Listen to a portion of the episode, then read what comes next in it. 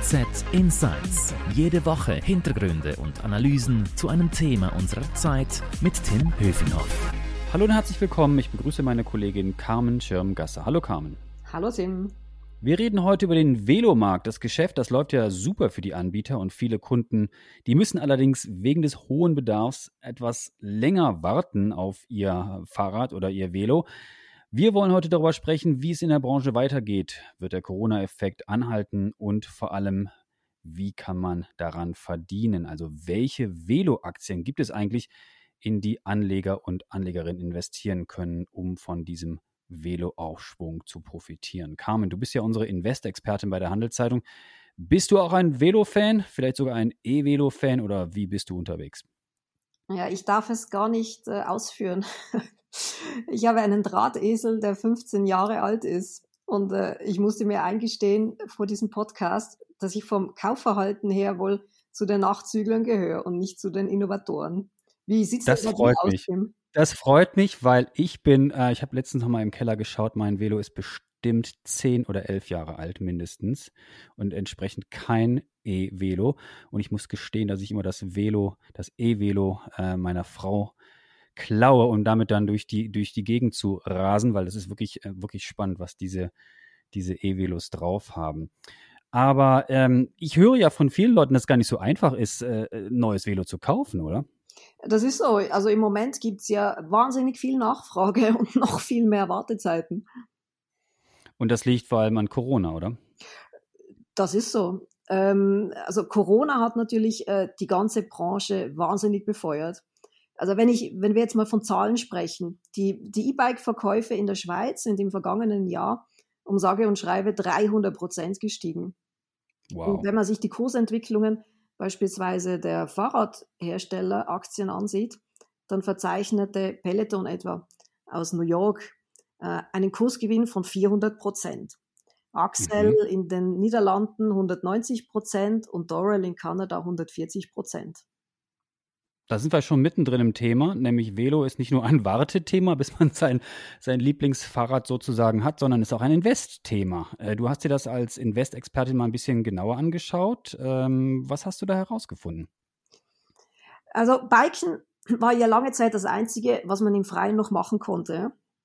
Und im vergangenen Jahr haben die, die, die Kunden wirklich extrem lange Wartezeiten von bis zu zwölf Monaten in Kauf genommen, inklusive Preiserhöhungen. Ähm, mhm. Wir haben unlängst mit dem Flyer-Chef gesprochen von, äh, äh, von der Schweiz. Der hat uns gesagt, wir sind restlos ausgeschossen. Ähm, und auch Scott beispielsweise, auch ein Schweizer Fahrradhersteller, äh, der musste seine Kontingente für die einzelnen Händler einführen, ähm, da es sonst nicht möglich gewesen wäre, auch nur annähernd so viele Fahrräder zu liefern, wie bestellt worden sind. Mhm. Und äh, Du hast es gerade schon ein bisschen erwähnt mit diesen Kursanstiegen. Also man kann damit auch gut Geld verdienen, wenn man frühzeitig an der Börse auf Velo-Aktien gesetzt hätte. Ja, das ist so. Die Zahlen habe ich dir bereits genannt. Und äh, ich würde sagen, ähm, es liegt sogar noch mehr Luft drinnen, denn das ist ein Trend, ja. der noch länger anhalten wird. Ja. Äh, wenn wir mal ein bisschen jetzt über die Investchancen sprechen, also äh, wie groß ist der Markt jetzt? Gibt es da viele Anbieter an der Börse oder wenige? Ist das ein kleiner Markt, ein großer Markt? Es ist ein relativ großer Markt, aber ein sehr fragmentierter. Also die Übersicht zu behalten ist da gar nicht so einfach. Ähm, es gibt da beispielsweise Weltmarktführer, das sind Giant und Merida, die sind in Asien, also die sind in Taiwan. Dann gibt es in Europa eine Axel aus den Niederlanden, das ist der größte Anbieter europaweit.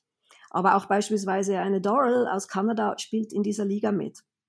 Und da gibt es natürlich noch die Schweizer Anbieter. Und die, welche sind das und sind die auch börsennotiert? Das ist das Problem.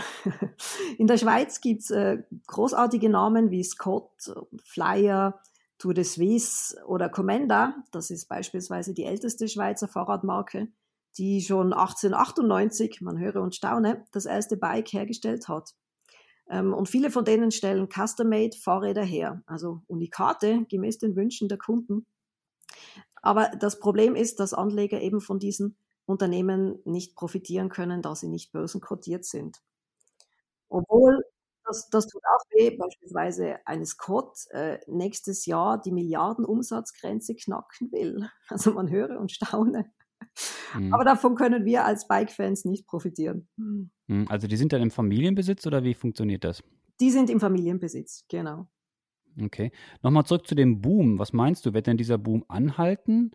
Wir stehen ja jetzt so immer mehr quasi in der Nach-Corona-Ära und die Öffnungen äh, kommen immer näher. Äh, wird dann der Fahrradboom dann wieder abflachen und die Velo-Aktien sind wieder gar nicht mehr so gefragt oder wie ist dein Ausblick? Also da sind natürlich gute Gründe, die du da aufzählst. Ne? Corona ist hoffentlich bald vorbei und immer dann, wenn man von dem Boom spricht, sollte man die Hände davon lassen. ähm, gleichzeitig gibt es viele Gründe, die eben auch dafür sprechen. Ähm, also wenn ich mir beispielsweise die bisherigen Penetrationsraten von E-Bikes anschaue, die liegen in deutschsprachigen Ländern bei 20 Prozent und in England und in den USA bei unter drei Prozent. Also da gibt es noch enormes Aufholpotenzial. Und zudem werden die Einsatzbereiche von E-Bikes erst jetzt entdeckt. Also bislang hat man ja E-Bikes in erster Linie ähm, für die Freizeit verwendet. Jetzt werden E-Bikes aber auch zunehmend aus Umweltschutzgründen ähm, für den Transport verwendet, den Transport der Kinder in die Kita, ähm, die Fahrt in die Arbeit oder den Transport von Paketen, wie beispielsweise es die Deutsche Post bereits macht oder die holländische Post. Und ich habe gelesen, manche Leute leisten sich mittlerweile auch mehrere Velos. Also sie haben eins so für zwischendurch, das Velo Mountainbike für den Berg und vielleicht das Lastenvelo für die Kinder. Das ist schon so, dass die Leute sich wahrscheinlich auch dann mehrere äh, Bikes dann kaufen, oder? Ja, ja, du bist gut informiert, Tim. ich denke, es könnte in Richtung Holland gehen, wo mittlerweile ähm, jeder Holländer so gut wie fünf bis zehn Bikes hat eben wie du sagst, ein billiges, das man auch stehlen kann, wenn man in die Bar äh, in die, in, um die Ecke geht. Ein teures E-Bike für, für die Fahrt in die Firma und ein tolles Mountainbike für die Freizeitaktivität am Wochenende. Mhm. Aber nochmal zurück zur Geldanlage. Also ich habe jetzt äh, Geld übrig sozusagen. Ich möchte auf den Velo-Boom setzen, weil ich das Gefühl habe, das wird uns auch noch ein bisschen erhalten bleiben nach Corona. Äh, was, was kann ich da machen? Also welche Titel könnte man theoretisch kaufen? Hm. Theoretisch, genau. Theoretisch könnte man Giant und Merida kaufen, die größten. Die sind allerdings in Taiwan kotiert. Das heißt, in die können wir nicht investieren.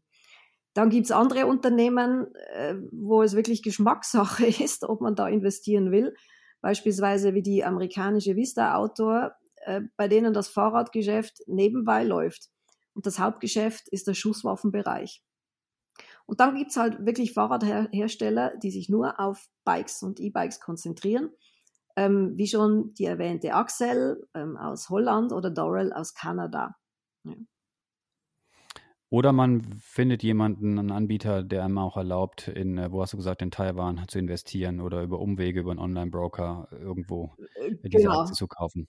Das wäre natürlich auch eine Möglichkeit, ja. Ja. Und was ist mit Fonds? Äh, kann ich auch indirekt investieren? Also das Fonds, ich habe das Gefühl, jeder, oder es gibt ganz viele Fonds, die in ganz verschiedene Trends investieren. Gibt es auch so Velo-Fonds oder so Klimafonds, wo die Velos mit drin sind? Oder wie kann ich das vielleicht so indirekt dann abdecken, das äh, Investthema Velo? Ja, es gibt ja zu vielen Themen ganz noch viel mehr Fonds. Ne? Interessanterweise zu Fahrradaktien habe ich nur eine gefunden. Ähm, da gibt's den Climate Tech Fonds von DWS. Ich hoffe, das ist jetzt nicht zu viel Werbung. ähm, aber das ist der einzige, der auf Unternehmen setzt, die den Klimawandel aufhalten und der eben auch in Titel der Fahrradindustrie investiert. Und der übrigens auch und, sehr gut performt hat. Und was ist ähm, mit Zulieferern? Also in der Automobilindustrie kenne ich so, da kann man ja auch die Zuliefererbetriebe kaufen, wenn man das Gefühl hat, dass es in der Branche gut läuft. Gibt es denn auch äh, Zulieferbetriebe in der Veloindustrie, die auch notiert sind oder sind das auch Familienbetriebe, die kann man auch dann nicht kaufen an der Börse? Ähm, die großen sind notiert und äh, du sagst es völlig richtig. Also die Zulieferer sind ja fast noch interessanter als die Fahrradhersteller per se, äh, weil die operative Marge bei den Zulieferern zwischen 25 und 30 Prozent liegt, also wesentlich höher als bei den Fahrradherstellern. Und wenn ich jetzt einfach mal zwei Namen nenne, also Shimano, ähm, da ist der Kurs zwar mittlerweile recht hoch und das ist sehr viel der Zukunftsaussichten bereits eingepreist, aber Shimano hat eine äh, grundsolide Bilanz. Ähm, die haben eine enorme Preissetzungsmacht. Die konnten letztes Jahr sogar rückwirkend 10% Preiserhöhungen durchsetzen, weil sie einfach äh, gute Qualität liefern und sie sich in einem Oligopol befinden. Mhm. Also da stehen die Zukunftschancen recht gut. Und gibt es noch andere Zulieferer, also neben Shimano? Ähm, Panasonic beispielsweise, die liefern E-Motoren, die sind auch äh, interessant, die sollte man sich anschauen. Und bei den äh, Zulieferern, die sind da nicht in fernen Ländern notiert sozusagen. Also die kann ich wahrscheinlich auch äh, Shimano und wer war der andere nochmal in, äh, in Europa kaufen, oder? Äh, die sind in Japan kodiert, ähm, aber, aber auch an, an deutschen Börsen. Also in, in die kannst du einfach äh, investieren.